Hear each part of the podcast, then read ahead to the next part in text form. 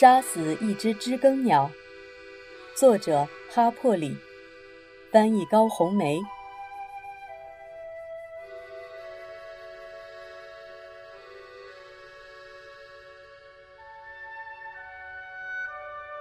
第十七章。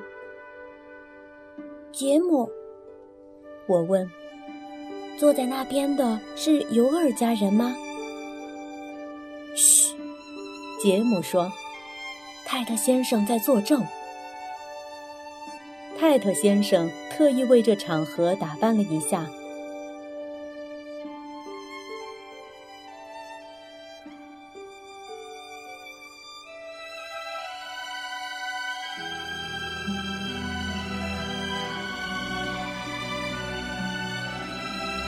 他穿的是普通西装，去掉了高筒皮靴、短夹克和嵌子弹的皮带之后。他看起来和其他人没什么两样。从那一刻起，他就不再让我害怕了。他前倾着身子坐在证人席上，双手紧扣夹在膝盖中间，注意地听着巡回司法官的问话。担任控方司法官的巡回司法官是吉尔莫先生，我们对他不太熟悉。他来自阿伯茨维尔。我们只在开庭时才会看到他，而且机会很少，因为杰姆和我对法庭事务都不太感兴趣。他是个脸蛋光光的秃顶男人，年龄介于四十到六十之间。尽管他背着身，我们也知道，他一只眼睛有点斜视。他可以利用它占很大优势。他没看人时也像在盯着谁。因此，陪审员和证人都害怕他。陪审员们觉得自己正处在严密监视中，会注意听讲；证人们也一样，因为也有同样的感觉。泰特先生，请用你自己的话说一遍。吉尔莫先生说：“好的。”泰特先生扶了扶眼镜，对着膝盖说了起来。我被叫去，泰特先生，你能对着陪审团说吗？谢谢。谁把你叫去的？泰特先生说：“我被鲍勃，被那边的鲍勃尤尔先生叫去的。那天晚上，哪天晚上？”泰特先生说：“是十一月二十一日那天晚上，我正要下班回家，这时包。”嗯，尤尔先生进来了，神情很激动，说要赶紧去他家，有黑鬼强奸了他女儿。你去了吗？当然，我开上车，以最快速度赶到现场。你在那里发现了什么？发现他躺在正房中间的地上，就是进去后右手的那间，他被打得很厉害，不过。我把他扶起来后，他在墙角的桶里洗了把脸，说自己没事。我问他是谁打的，他说是汤姆·鲁滨逊。泰勒法官原本一直盯着自己的指甲，这时抬起头来，好像期待有个当庭反对。可是阿蒂克斯什么也没说。我问他是不是汤姆把他打成这样。他说是他打的，问他是否被他占了便宜，他说他占了。于是我去鲁滨逊家把他带了回来，他指证说就是他，我便把他抓起来了。这就是事情的全过程。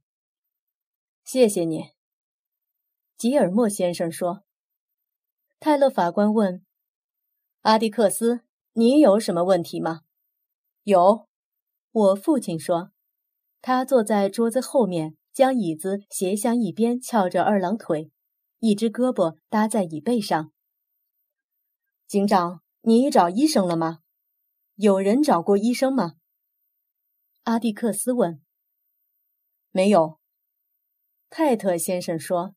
为什么没有？阿蒂克斯有些咄咄逼人。哦，芬奇先生，我可以告诉你为什么，因为没必要。他伤得厉害，显然是发生了什么事。可你没有找医生，啊？你在那里的时候，有人去叫过、找过或送他去看过医生吗？没有。泰勒法官插话了。阿迪克斯，他已经回答了三遍这个问题，他没有找医生。阿迪克斯说：“法官，我只想确定一下。”法官笑了笑。杰姆的手原本是搭在看台栏杆上的，这时却把它握紧了。忽然间，他深吸了一口气。我扫了一眼楼下。没有发现和他一致的反应，便怀疑杰姆可能是想引人注意。迪尔一直在安静的听着，坐在他旁边的塞戈斯牧师也一样。怎么回事？我小声问，结果只得到了一个简洁的回答：“嘘，警长，阿迪克斯在说。”你说他伤得厉害，是指哪方面？这个，请描述一下他的伤势，赫克。哦，他被打在头部周围，胳膊上也出现了一些青肿。事情发生在三十分钟以前。你怎么知道的？泰特先生笑了笑。对不起，那是他们说的。不管怎样。反正我去的时候，他已经肿起来了，而且他有只眼眶也开始发青。哪只眼睛？泰特先生眨了眨眼，用手指拢着头发。让我想想，他轻声说，然后抬起头来望着阿迪克斯，好像觉得这个问题很幼稚。你想不起来了？阿迪克斯问。泰特先生指着他面前五英寸处一个虚拟人形说：“他的左眼。”等一等，警长。阿迪克斯说：“是他面对你的左边，还是他和你同一方向的左边？”泰特先生说：“哦，那就是变成了他的右边了，是他的右眼。”芬奇先生，我现在想起来了。他就是那半边脸肿得厉害。泰特先生又眨了眨眼，好像忽然间明白了什么，跟着他转过头来望着汤姆·鲁滨逊，就像有直觉似的。汤姆·鲁滨逊也抬起了头。阿迪克斯也同样明白了什么，站起身来：“警长，请再重复一遍你刚才的话。”我说是他的右眼。停。阿蒂克斯走到法庭记录员桌前，对着那只疯狂书写的手弯下腰。那只手停住了，向回翻着速记本。随后，法庭记录员念道：“芬奇先生，我现在想起来了，他就是那半边脸伤得厉害。”阿迪克斯抬头看着泰特先生，赫克是哪边来着？是右边。阿迪克斯，不过他还有别的伤痕，你想听吗？阿迪克斯好像正准备问下一个问题，不过他想了想说：“好的，他还有别的什么伤？”当泰特先生回答时，阿迪克斯扭头看着汤姆·鲁滨逊，好像在说。这是他们都没敢期望的。他胳膊上有很多淤伤，他还给我看了他的脖子，在他的咽喉上有很明显的指印。围绕他整个脖子，还是只在脖子后面？围绕整个脖子，是吗？是的，先生，他脖子很细，任何人都可以一把。警长，请你回答是或不是。”阿迪克斯冷冷地说。泰特先生沉默了。阿迪克斯坐下来，向控方律师点点头。控方律师对法官摇摇头。法官对泰特先生点点头，于是他便僵硬地站起身，走下了证人席。在我们下面，听众的脑袋转来转去，鞋子摩擦着地板，婴儿们被合到了大人肩上，有几个小孩匆匆跑出了法庭。我们身后的黑人们在窃窃私语。迪尔在问塞克斯：“牧师是怎么回事？”塞克斯牧师说：“他也不知道。”到目前为止。事情还是十足的沉闷无趣，没有人破口大骂，双方律师之间没有争吵，没有出现戏剧性场面，这似乎让所有在场的人都失望至极。阿蒂克斯的诉讼做得很温和，好像他经手的是一宗财务纠纷案件似的。凭着他那能把翻腾的大海平息下去的无限能力。他可以把一宗强奸案变得像布道会一样枯燥乏味。我心中那些恐怖的记忆、熏人的酒气和猪圈的气味、两眼惺忪的阴沉男人们，还有夜空中传来的沙哑声音，阿迪克斯，他们走了，他们全都消失了。我的噩梦随着日光消失了，一切。都会好起来的。所有的观众都像泰勒法官一样放松，只有杰姆例外。他把嘴巴抿成半个意味深长的微笑，眼睛高兴地闪烁着，还说了些关于确切证据之类的话。由此，我更相信他是在炫耀了。罗伯特·伊里·尤厄尔。听到传讯员低沉的喊声，一个小斗鸡模样的男人应声而起，昂首阔步走向证人席。他的后脖子在刚听到喊声时就红了。当他转过身来宣誓时，我们看见他的脸也像脖子一样红。我们同时也发现，他和他的同龄人毫无相似之处。他额头上。炸缩着一束刚洗的蓬发，鼻子尖细发亮，而且根本谈不上有什么下巴。他好像成了他那皱皮脖子的一部分。上帝帮帮我吧！他张嘴叫道。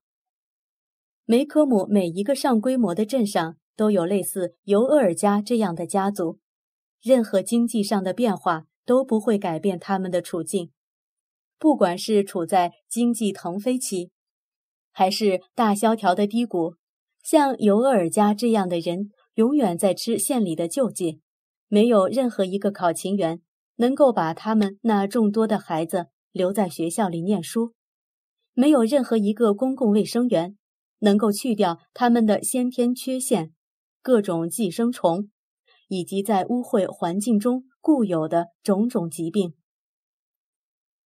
梅科姆的尤尔家人住在镇垃圾场的后面，那里曾经是个黑人木屋。屋子的木板墙上加了一层波纹铁皮，屋顶上的瓦用的是锤平了的罐头盒，因此只能从大致形状上看出它原来的设计是四方形，小小的四个房间开向一个堂屋。整个木屋局促地坐落在四大块不规则的石灰岩上，它的窗子只能算是开在墙上的一些小洞。到了夏天，就用油腻的纱布遮起来，以阻挡那些在垃圾上饱餐的苍蝇。苍蝇们的日子也很艰难，因为尤厄尔家人每天都要对垃圾场来一次彻底拾荒。他们辛勤劳动的成果散布在木屋周围，让它看起来像个疯孩子的游戏房。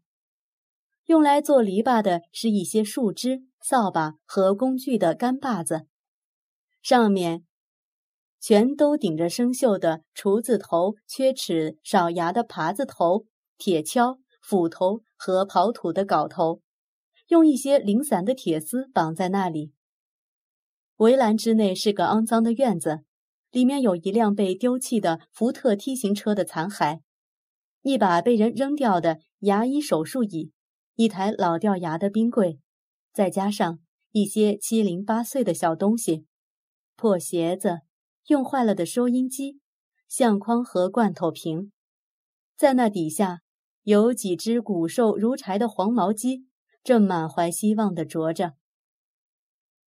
不过院子里有个角落，很让梅科姆人迷惑不解，沿着篱笆。有六只斑驳的搪瓷干水桶排成一排，里面种着鲜红的天竺葵，被精心侍弄的像是属于莫迪小姐的花一般。不过当然了，前提得是莫迪小姐愿意屈尊在她院子里种上天竺葵才行。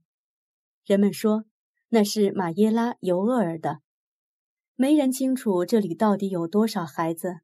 有人说六个，有人说九个。每当有人经过时，总会有几张小脏脸出现在窗口上。人们除了圣诞节很少经过这里，因为圣诞节教堂要来送慈善篮。梅科姆镇长为减轻清洁工负担，也号召我们节后自己来扔圣诞树和垃圾。上个圣诞节，阿蒂克斯响应镇长号召时，也带上了我们。从高速路下来是一条土路，经过垃圾场，向里通到一个黑人村落，离尤尔家大约有五百米远。路很窄，回来时需要倒回高速公路上，或者一直开到底再掉头。大部分人都会去黑人们的前院掉头。在十二月的寒冷黄昏中，一个个小木屋的烟囱里冒着淡蓝的炊烟。门洞被里面的炉火映得黄澄澄的，看起来又整洁又舒适。空气中飘着诱人的气息，有烤鸡，有干煎熏肉片，薄脆的像这黄昏的空气。杰姆和我侦查到有人家在炖松鼠，不过只有像阿蒂克斯这样的乡村人才能分辨出负鼠和兔子的味道，而且要是老乡村人。等我们开过尤尔家时，那些香味就消失了。证人席上的这个小男人，唯一比他的近邻们占优势的地方，就是如果拿肥皂和热水使劲搓洗，他的皮肤显现出是白的。是罗伯特·尤尔先生吗？吉尔莫先生问。是我，长官。证人说。吉尔莫先生的后背僵了一下，我也替他感到为难。也许我最好在这里解释一下。我听说有些律师的孩子看见他们的父亲在法庭上激烈争吵，就得出错误的结论。他们会认为对方律师是他们父亲的仇人，心里会承受一些痛苦，而且看见他们刚休庭。就和自己的对手手挽手走出去，更是惊讶不解。我和杰姆却不是这样。不管我们父亲打官司是输是赢，我们都没有在观看的过程中受过任何心灵创伤。很抱歉，我在这方面不能提供一些更戏剧化的东西。即使我那样做了，也是不真实的。不过。我们确实能察觉出辩论在何时激烈到超出了职业范围，但却是从观察律师的角度，而不是从观察我们父亲的角度。除了在对耳背的证人提问时，我从未见阿蒂克斯提高过嗓门。吉尔莫先生是在履行他的职责，就像阿蒂克斯一样。另外。尤厄尔先生是吉尔莫先生的证人，他更没有理由单单对他粗暴无礼。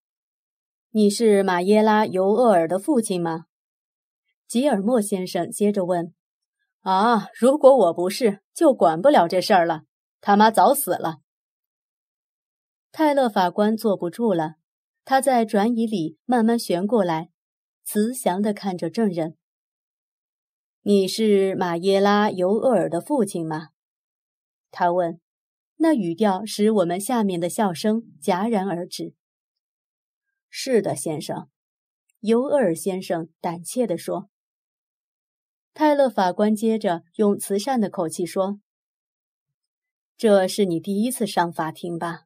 我不记得在这里见过你。”看见证人点点头表示同意，他继续说：“好吧，我们来把事情讲清楚。只要我坐在这里，这个法庭里谁也不许在任何话题上做任何猥亵性的随意发挥。你明白吗？”尤厄尔先生点了点头，不过我觉得他没听明白。泰勒法官叹了口气说。就这样吧，吉尔莫先生。谢谢您，法官先生。尤尔先生，请用你自己的话给我们讲一遍，十一月二十一日那天晚上究竟发生了什么？杰姆撇着嘴笑了一笑，向后拢了拢头发。用你自己的话是吉尔莫先生的口头禅，我常常禁不住想。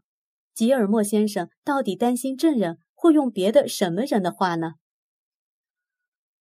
啊，十一月二十一日那天晚上，我从林子里回来，背着一捆柴，刚走到篱笆边，就听见马耶拉在屋子里叫的像杀猪。听到这里，泰勒法官严厉地扫了证人一眼，肯定是看出他的随意发挥并无邪恶的意图。便又懒洋洋地陷回去了。尤尔先生，那是什么时间？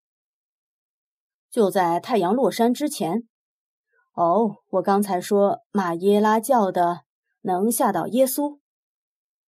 从法官席上又扫来一眼，吓得尤尔先生不敢吱声了。是吗？他当时在尖叫？吉尔莫先生问。尤厄尔先生困惑地望了望法官。是的，马耶拉叫得越来越凶。于是我扔下柴火，赶快跑过去。可是我撞在篱笆上了。等我挣脱出来，跑到窗前，我看见尤厄尔先生的脸变得通红。他站起来，用手指的汤姆·鲁滨逊说：“我看见那个黑鬼正在强奸我家马耶拉。”泰勒法官的法庭一向很安静，很少有机会用到法锤。可是今天他敲了足足五分钟。阿迪克斯站起来，走到法官席前，和他说着什么。泰特先生作为县里的首席法官，站在中间过道里，想要平息人群的骚动。在我们身后，黑人群中发出一阵压抑不住的咆哮声。塞克斯牧师探身越过迪尔和我，拉了拉杰姆的胳膊肘。杰姆先生，他说：“你最好带琼·路易斯小姐回家去。”杰姆先生，你听见了吗？杰姆转过头来：“斯库特，回家去。”迪尔，你和斯库特回家去。你得先让我买你的账。”我说，记起了阿蒂克斯的那句金玉良言。杰姆很生气地对我皱了皱眉头，稍后对塞克斯牧师说：“我估计没事，牧师，他听不懂。”我被极大的触怒了。我当然能，凡是你能听懂的，我都能。斯库特，闭嘴！牧师，他听不明白，他还不到九岁呢。塞克斯牧师的黑眼睛里露出不安的神色。芬奇先生知道你们在这里吗？这种事不适合琼·路易斯小姐，也不适合你们男孩子。杰姆摇摇头，这么远他看不见我们。牧师，放心吧。我知道杰姆会赢的，因为我知道现在什么也不能让他离开。迪尔和我安全了，不过只是暂时的。阿迪克斯能够从他那里看见我们，如果他想看的话。在泰勒法官梆梆梆地敲着法锤的时候，尤厄尔先生正得意地坐在证人席上，欣赏着他的杰作。凭着他一句话，便把这些快乐的野餐者变成了愠怒、紧张、温温不休的民众。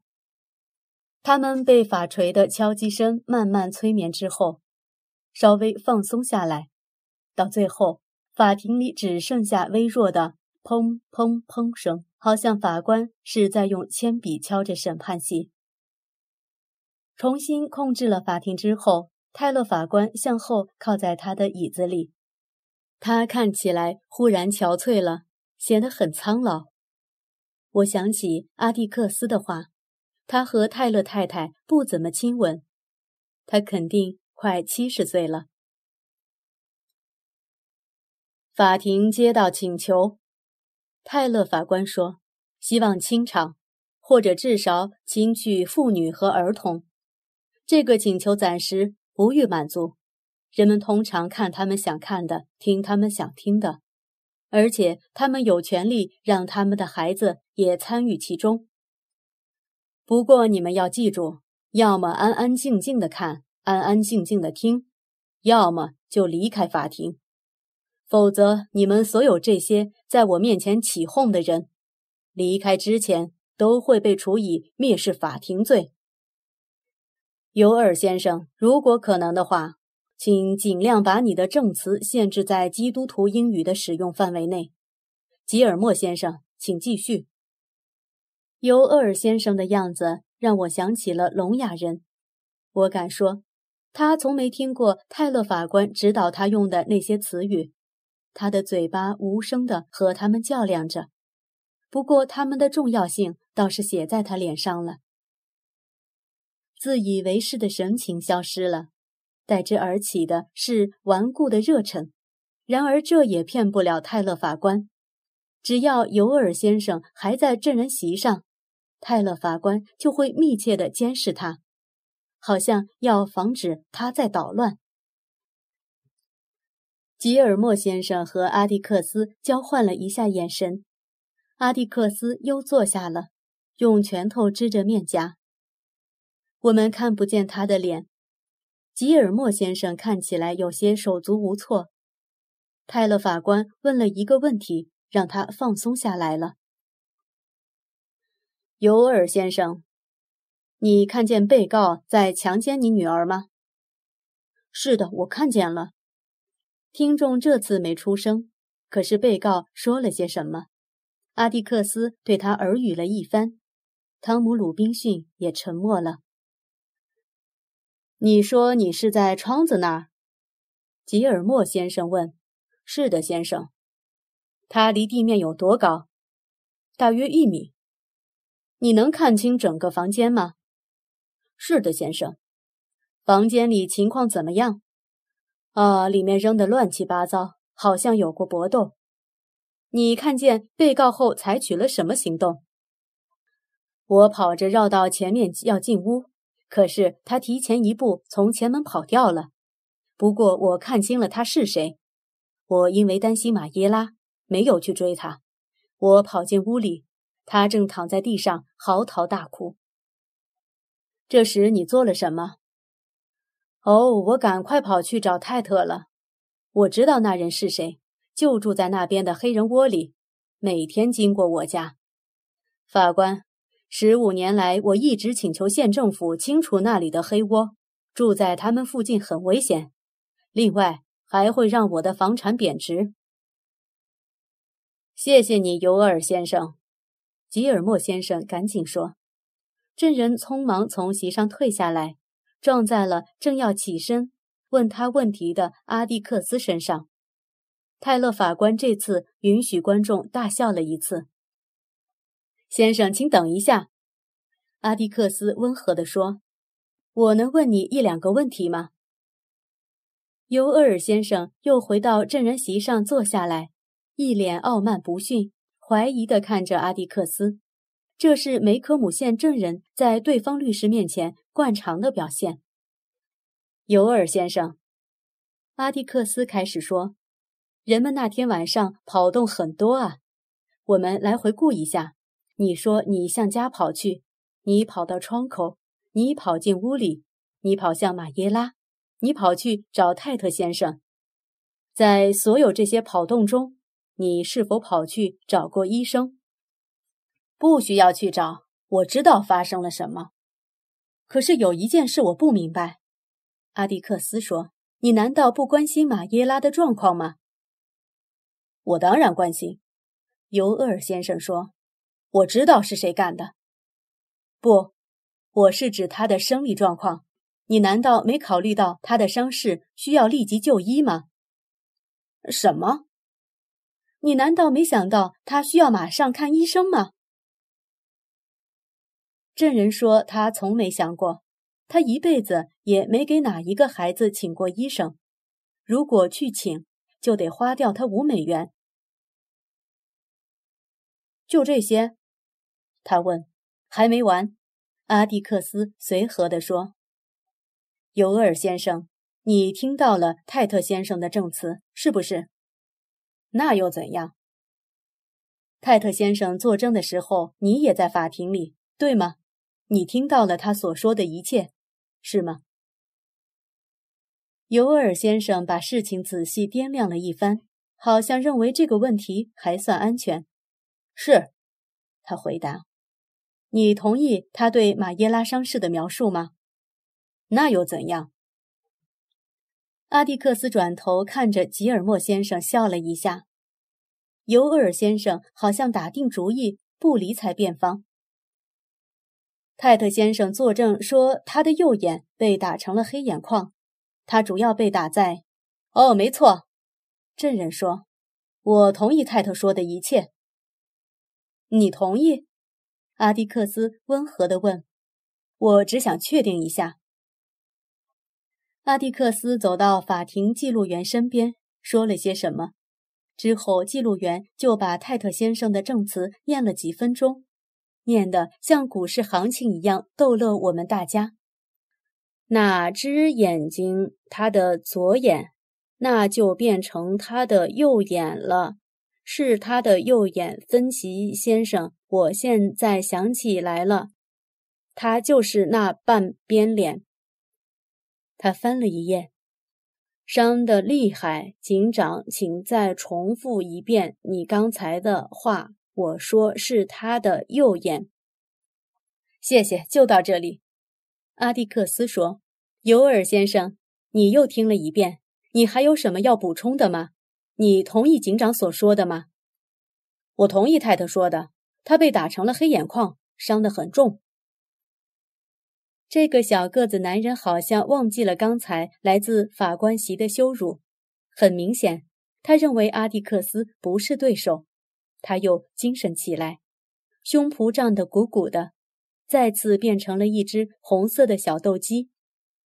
阿蒂克斯问下一个问题时，我都担心。他会把衬衫给崩裂。尤尔先生，你能读会写吗？吉尔莫先生干涉了，反对。他说：“看不出证人的读写能力和本案有什么联系，与本案无关，微不足道。”泰勒法官刚要说话，阿蒂克斯先开口了：“法官，如果您允许我问这个问题。”之后再加上另一个问题，你马上就会明白。好吧，让我们来看看。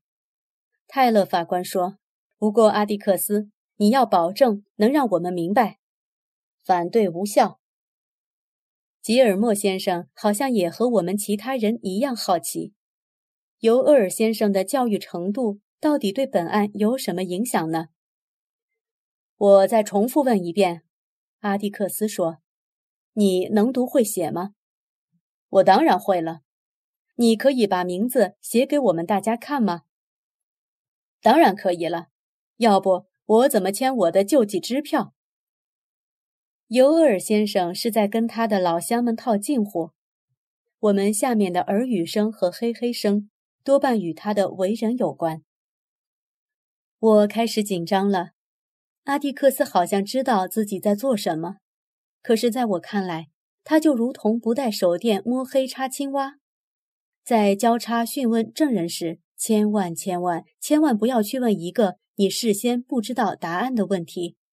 这是我从吃奶的时候就领悟到的一个信条。如果你问了，常常会得到一个你不想要的答案，这个答案很可能会毁掉你的诉讼。阿蒂克斯把手伸进西服外套口袋里，掏出一个信封，随后又伸手到背心口袋上拔下了钢笔。他悠闲地走动着，还特意转过身，好让陪审团能看清楚。他旋下笔帽，把它轻轻放在自己桌上，又稍微摇晃了一下笔杆，然后把它和信封一起交给了证人。你能给我们写一下你的名字吗？他问。认真写，好让陪审团看清你是怎么写的。尤厄尔先生在信封背面写下了自己的名字，之后洋洋得意地抬起头来，正好看见泰勒法官在凝视着他，好像他是一朵盛开在证人席上的芳香栀子花，而吉尔莫先生则半坐半站的在他的桌边。陪审团的成员们也都在盯着他，其中一人还手扒栏杆，探出身来。有什么好看的？他问。尤尔先生，你是个左撇子。泰勒法官说。